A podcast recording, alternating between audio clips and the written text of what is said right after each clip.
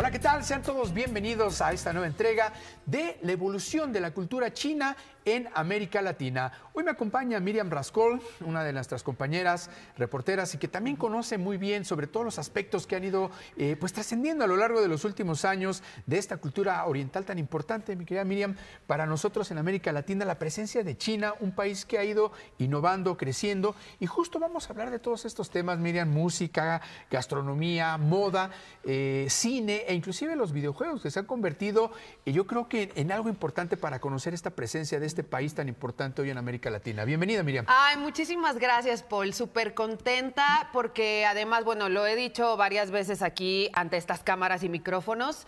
Es, es un país al cual le tengo mucho cariño, una cultura para mí entrañable.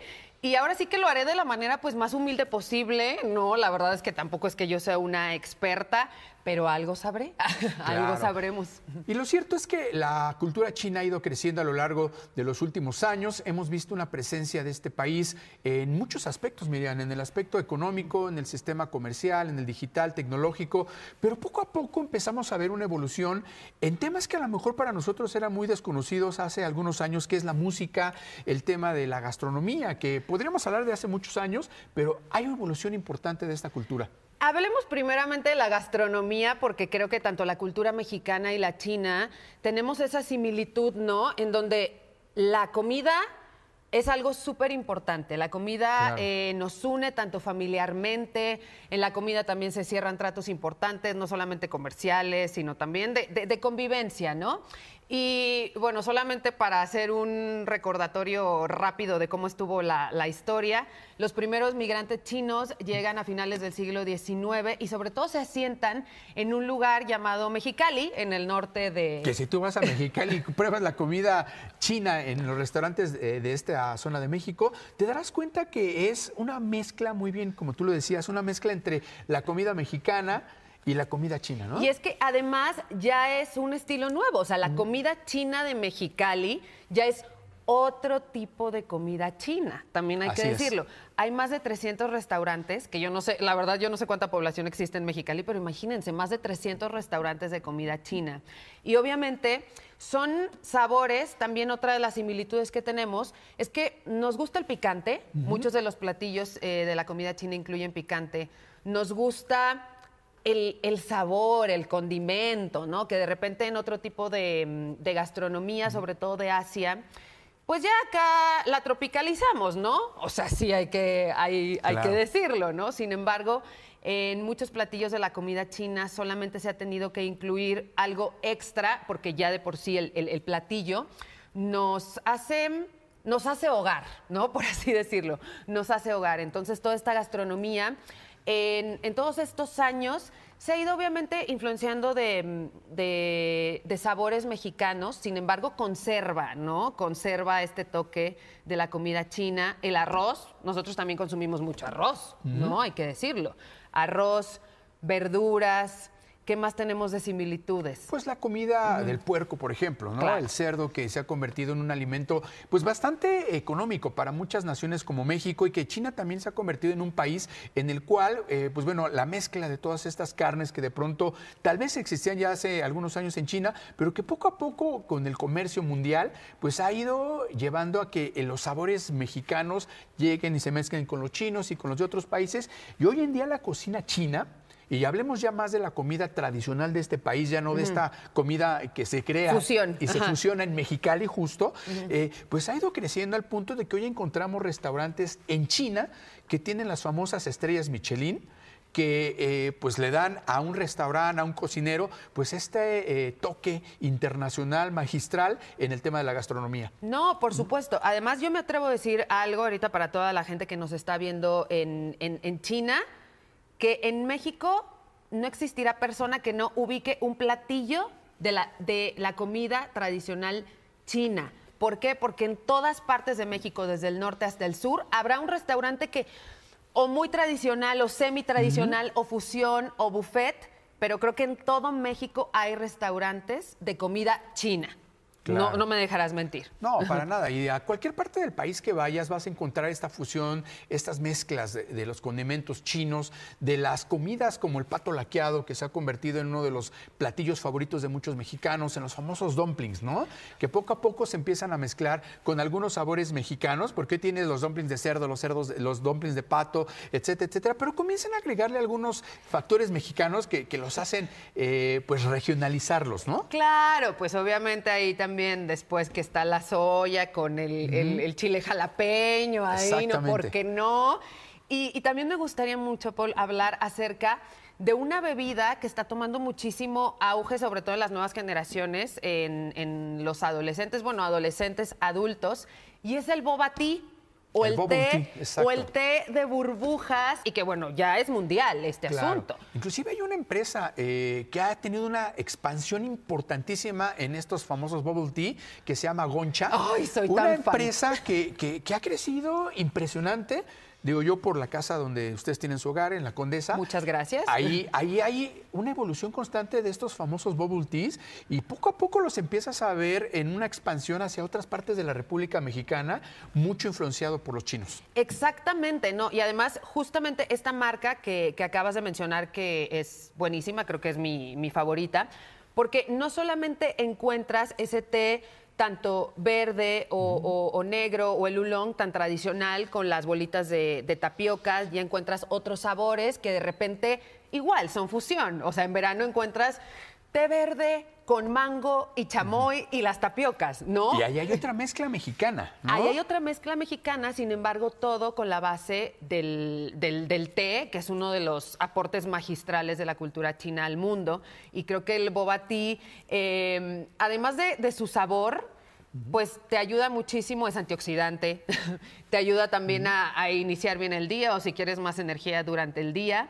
Y creo que también las nuevas generaciones les gusta mucho el, asunto de tomarse una fotografía con la bebida, ¿no? Y subirla, hashtag boba tea, bubble tea. Y que yo creo que esta, esta parte de, la gastronomía, de estas bebidas tan tradicionales, nos pueden llevar al siguiente tema que puede ser la moda, ¿no? Los bubble tea, las gastronomía china, de pronto se convierten en modas que van permeando en las nuevas sociedades, tanto mexicanas como regionales en América Latina, pero a escala mundial empiezas a ver la moda. La moda china como un factor también determinante y lo platicaremos más adelante que nos conlleva de la mejor de, la, de lo fashion de la ropa pasar al mundo del cine, pasar al mundo de la música y pasar al mundo del gaming, que yo creo que ahí es donde eh, China ha tenido un papel destacado en los últimos años. Totalmente, Paul. Y además, bueno, ya que estamos hablando acerca de, la moda en China, hay mucha gente en, en México y en Latinoamérica que, si bien no es que esté diariamente checando las tendencias acerca de, la moda en China,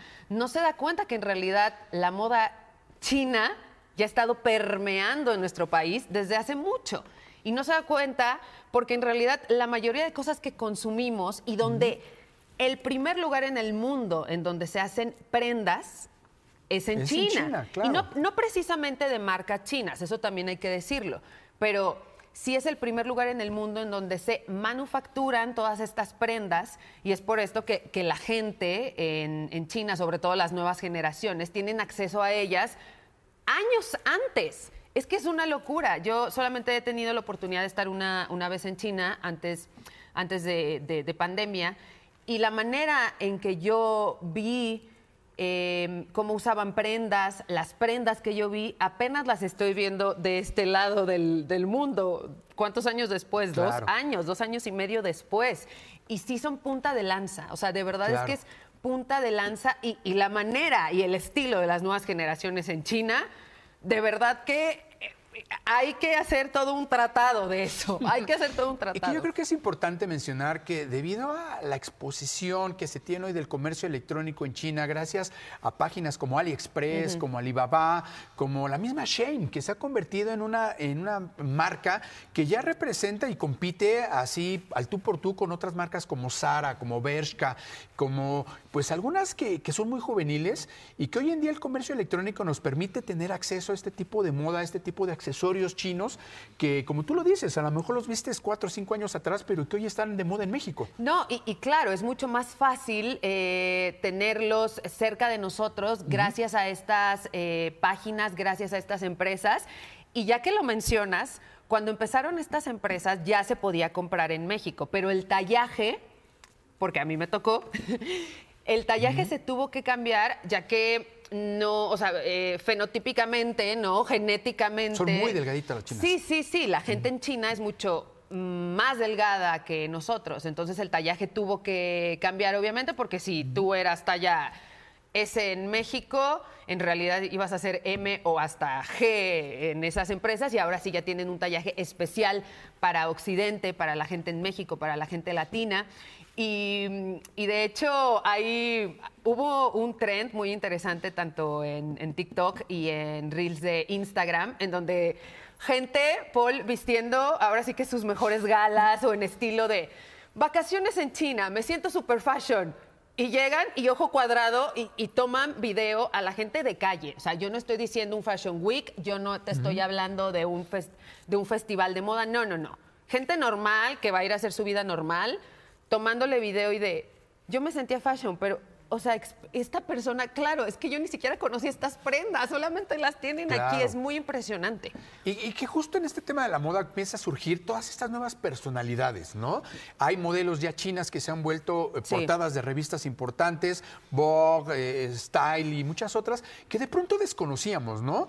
A lo mejor por un tema más cultural que a lo largo de los últimos años no descubríamos todavía esta cultura tal cual y con el tema de internet, TikTok y redes sociales, hoy en día son súper famosas, ¿no? Sí, y es que, mira, también hay que decirlo con todas sus letras. Afortunadamente, a partir desde hace algunos años, todo este eurocentrismo se ha tenido que disipar. ¿Por qué? Porque el mundo es maravilloso y el mundo, en, en, el mundo hay mucha belleza en todas las culturas y es por esto que marcas internacionales dicen, ok, necesito yo tener representantes de todas partes del mundo, ¿no? Es por esto que en, todos los aspectos la cultura china, la cultura asiática está presente.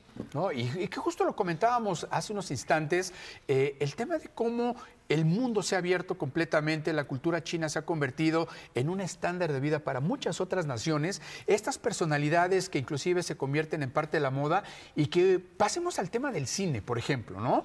La moda del cine, de las series chinas que poco a poco empiezan a inundar otros mercados. Y nos podremos ir a la historia con aquel Bruce Lee de aquellos años 50, eh, 60 que comienza a abrirle las puertas a muchos otros actores en China. Y después viene Jackie Chan y vienen otros, pero poco a poco empiezas a ver, por ejemplo, en algunos sistemas de streaming como Netflix, como Amazon Prime, las series y las películas chinas que hoy en día también se están convirtiendo en un estándar de Hollywood a ese nivel, ¿no? Exactamente. Y mira, qué bueno que nos fuimos hasta estos años, ¿no? De estos, eh, de, estos pioneros, artistas chinos. Durante muchos años, gracias a estos eh, grandes artistas y también atletas, no porque eran artistas y atletas, precisamente se empezó a dar este estereotipo en donde, ok, si vamos a tener a un artista chino, tiene que hacer artes marciales. Oye, pero mira, es que algo más dramático. No. No, no, no, siempre tiene que ser algo de arte marcial, algo que tenga que ver hasta incluso medio bélico, así tiene que ser, perdón, perdón, perdón. Y gracias, gracias, igual a todo este mundo mucho más abierto te das cuenta que además tenemos mucho en común. Yo de hecho estaba platicando con, con unas amigas chinas y me dicen, es que las telenovelas de México tuvieron tan buena recepción porque nosotros también somos muy pasionales, como la gente en Latinoamérica. Conocí a una chica china que habla perfecto español. Por las novelas. Y justo me decía, es que una de mis artistas favoritas mexicanas es Verónica Castro. Wow. ¿no? Y me decía, yo aprendí a hablar español porque quería escuchar las telenovelas mexicanas en español y entenderles en su idioma original. Hoy en día yo creo que muchas personas a escala mundial queremos aprender a hablar el mandarín o el chino para poder entender las novelas, las series y inclusive las películas en chinas. Y esto te denota un cambio cultural de, 300, de 180 grados totalmente, donde los chinos hoy en día se convierten en parte de las aspiraciones que tenemos como personas para entrar a esta cultura. Sí, por supuesto, claro, claro. Además, qué mejor que ver un producto en su idioma original, porque a pesar de que a veces tanto el, subtítulo, la, la, traducción es bastante apegada, sin embargo, algo se queda ahí en el aire, ¿no? Algo se queda ahí en el aire, por supuesto. Y retomando un poco el cine, hay muchas opciones en las plataformas y, creo que mm, la gente que nos está viendo en México, yo, yo los invito a acercarse a todas estas opciones porque sí, mucha gente se quedó con esta idea de Ah, es que es el cine de China es algo que tiene que ver con artes marciales, es algo que tiene que ver con mm, asuntos eh, cuando existía la monarquía en China, ¿no? Estas historias de época. Hay muchísimas opciones y opciones románticas. Creo que el cine contemporáneo de China en opción de estos dramas románticos se pinta solo. Claro, y recordar que a lo mejor en un inicio parte de la, de la de la cinematografía china, pues tiene que ver, y como ha pasado en la mayoría de los países de, Asia, de este lejano oriente, donde eh, recordarás El Tigre y el Dragón, que ganó eh, un Oscar a la mejor película en ese entonces internacional, extranjera, la película extranjera, que sí hablaba de estos pues temas tradicionales, antiguos, chinos, las peleas que tenían de pronto con otras monarquías de, las mismas regiones, pero poco a poco se ha ido transformando el mundo de cinematográfico gráfico chino, las series y la música, a la cual vamos a pasar, que también se ha convertido en un estandarte importante de lo que es la moda y esta eh, penetración cultural que está teniendo China en muchos países de América Latina, ¿no? Claro, es que al final, pues todo va de la mano, ¿no? la, cultura contemporánea, si ya se empieza a hacer punta de lanza en, en moda, no se tiene que dejar a un lado la cinematografía, no se puede dejar a un lado la música.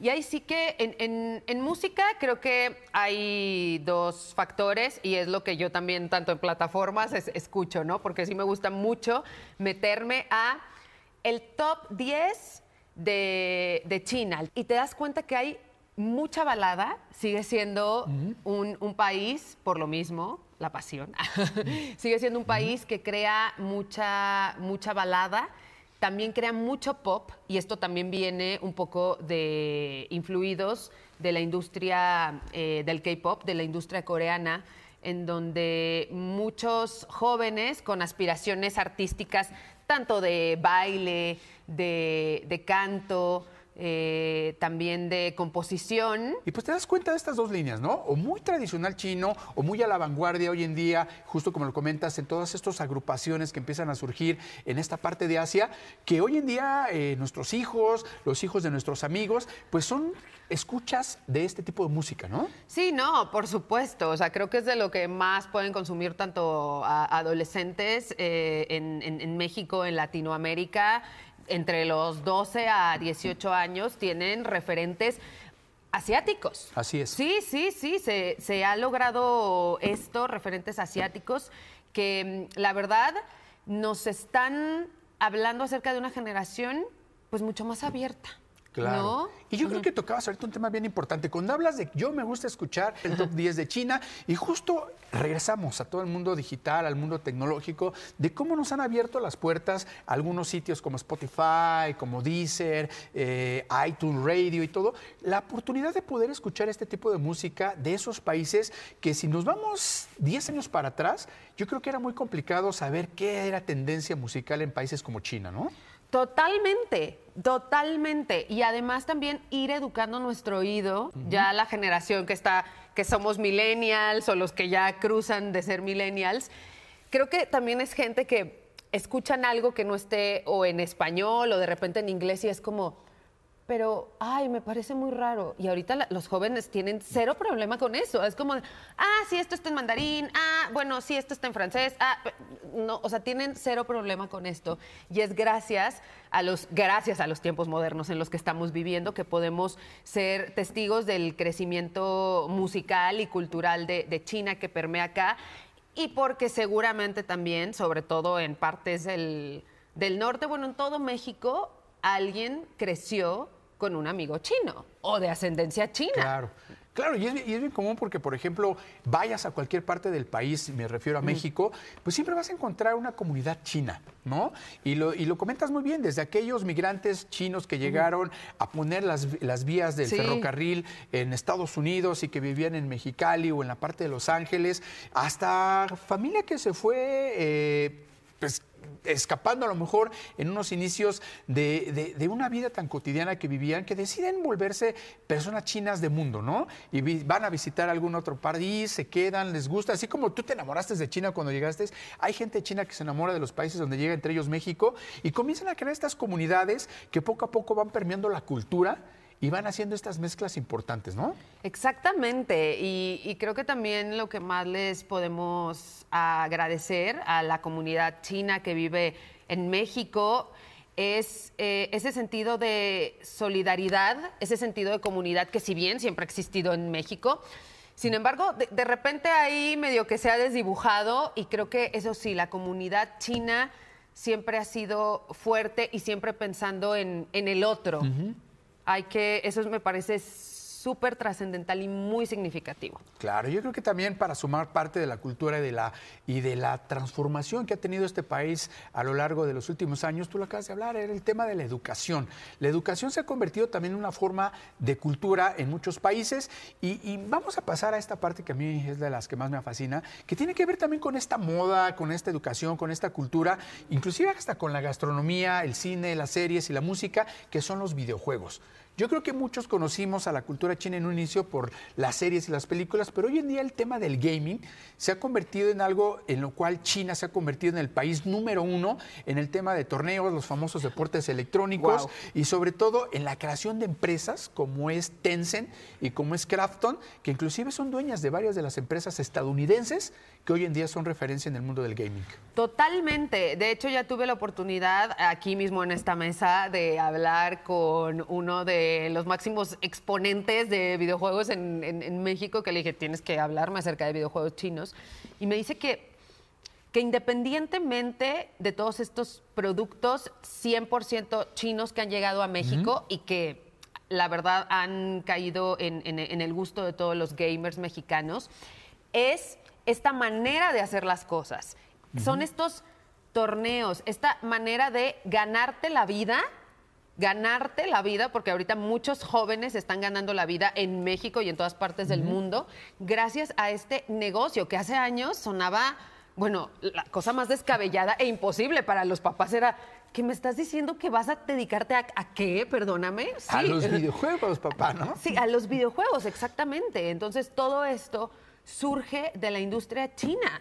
O sea, toda esta idea, esta semilla surge de la industria china. Sí, porque si te vas a lo largo de los últimos años, los grandes videojuegos, los grandes torneos se han desarrollado en países como China. Lamentablemente por pandemia y por COVID, últimamente se han cerrado un poco las fronteras para realizar este tipo de torneos. Sin embargo, si te das cuenta quiénes son los equipos que siempre ganan el campeonato, si no son los chinos, son los coreanos, pero eh, han dejado atrás, por ejemplo, toda esa inercia que se veía en el gaming de los japoneses, ¿no? Donde Japón era hace un par de décadas el número uno en el tema del gaming, hoy son los chinos, son los coreanos, pero referentes en el mundo, ¿no? Hoy, hoy ves a los equipos mexicanos, a los equipos latinos que están buscando eh, jugadores competitivos y el sueño de muchos equipos es traer a, jugadores chinos a estos equipos latinoamericanos, ¿no? Exactamente, sí, porque, bueno, por lo poco o mucho que sé acerca de, gaming, la industria japonesa, digamos que se fue desarrollando de manera, de manera diferente, o sea, no, no pensó en este asunto de la competencia en masa. O sea, era como un asunto más em, individual, hasta más íntimo, como, ok, mi consola, yo de manera, em, de una distracción, de manera lúdica. Y, creo que las empresas chinas, la industria china, desde el momento uno que dijo que íbamos a ponernos a diseñar estos videojuegos con, con otras características, tenemos que ir a hacer esto, a hacer estos torneos, a hacer a ser profesionales. Claro. Y aunque hoy en día siguen siendo dominando, dominan en el mundo, pues las empresas japonesas en el tema de la creación de equipos para jugar videojuegos, como es Sony con PlayStation, como es Nintendo con sus consolas. Lo cierto es que hoy en día los desarrolladores de estos títulos que están en estas consolas son principalmente chinos, y reitero, Tencent, Krafton y algunos otros eh, desarrolladores chinos que poco a poco empiezan a permear a escala mundial. Y te decía, Epic Games, una empresa estadounidense, Riot Games, empresa estadounidense, la gran parte de la inversión es china. Y ahí te das cuenta de cómo esta cultura ha ido permeando en el mundo del gaming, que hoy en día gran parte de los videojuegos que se desarrollan tienen mucho que ver con ese estilo de vida chino. Exactamente, y creo que también de las cosas que tendríamos que aprender es invertir, porque hay mucha gente haciendo videojuegos en México, que obviamente pues para eso se necesita, tú lo sabes, es una inversión monetaria eh, importante tanto en, tecnología, eh, porque gente creativa hay mucha, pero sin embargo han tenido que salir de nuestro país porque aquí no, no existen las suficientes pues la plataforma necesaria para crear esto, ¿no? Entonces. Y, que ese, fíjate que ese es un tema bien interesante porque justo los chinos han aprovechado este tema para poder eh, desarrollar oficinas de sus empresas chinas en países como México, como Brasil, como Argentina, Chile, que se han convertido en naciones eh, importantes en el mundo del gaming, aprovechando que hay talento en estos países y trayendo sus propias oficinas y sus desarrollos a países como México para impulsar el tema del gaming, Miriam. Vamos a, vamos a ir cerrando en nuestra participación de hoy, Miriam. Ya hablamos de la música, ya hablamos del cine, ya hablamos de, las series de televisión, ya hablamos de la comida y hablando del gaming. A manera de conclusión, Miriam, ¿tú qué opinarías? ¿Qué ves hacia, eh, eh, hacia todo este desarrollo cultural chino y qué nos esperaría para los próximos años? Ok, yo esperaría para los próximos años, por fortuna, eh, una sociedad mexicana, mucha de la comunidad china, abrirnos más de los dos lados, porque somos culturas que tenemos muchísimas similitudes. Creo que podemos seguir trabajando de la mano y aprender mucho más de cada uno de nosotros, porque sí, somos, somos amigos. Claro.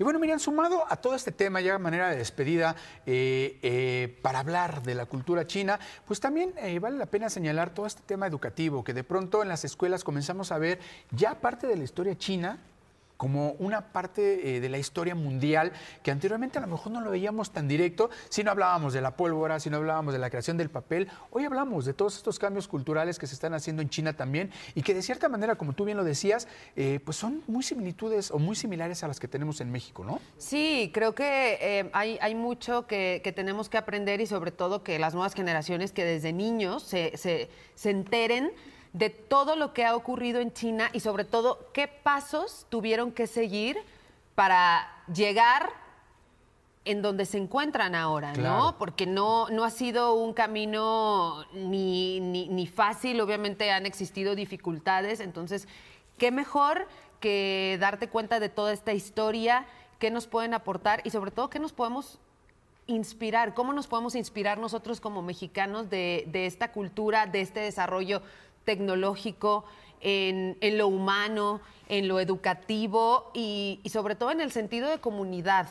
Creo que necesitamos inspirarnos mucho de la cultura china en el sentido de comunidad y de buscar el bien de todos. Claro, porque yo creo que es importante que también conozcamos la visión de este país, de su cultura, de su historia, porque muchas veces estamos marcados por lo que se da a conocer por parte de otras naciones y lo que nos llega a México por parte de otras naciones, eh, queriendo, pues bueno, de cierta manera a veces poner una cultura china que es represiva, que es monárquica, que es eh, pues poco transparente en el tema de derechos humanos, y sin embargo cuando tú visitas este país te das cuenta que pues muchas veces es todo lo contrario, ¿no? Es todo lo contrario, creo que a veces sí el, discurso oficial de, de, ciertos lugares nos quiere, nos quiere manifestar otras cosas que no lo son. Así que la tecnología está ahí, me refiero a que podemos hacer una búsqueda en Internet, o sea, qué mejor ir, ¿no? Pero podemos investigar muchísimo por nuestra propia cuenta y darnos, darnos a la tarea de seguir conociendo a la cultura china.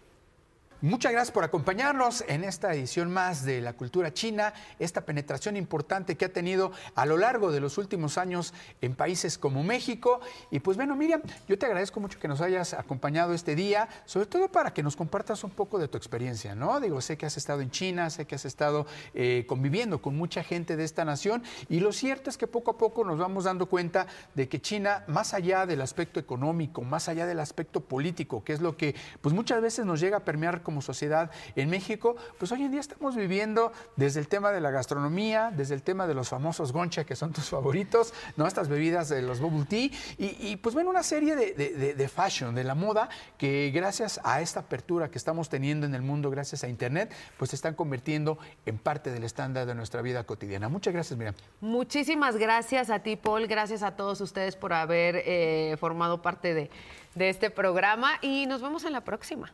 Así es, habrá próxima y créame, mucha de la oportunidad que tenemos de convivir con la cultura china irá creciendo a lo largo de los últimos años. Nosotros nos vamos despidiendo, yo soy Polara, muchas gracias por acompañarnos y que conozca usted un poco más de esta cultura que seguirá trascendiendo a la escala mundial en muchas de las sociedades y sobre todo en la mexicana. Muchas gracias por acompañarnos.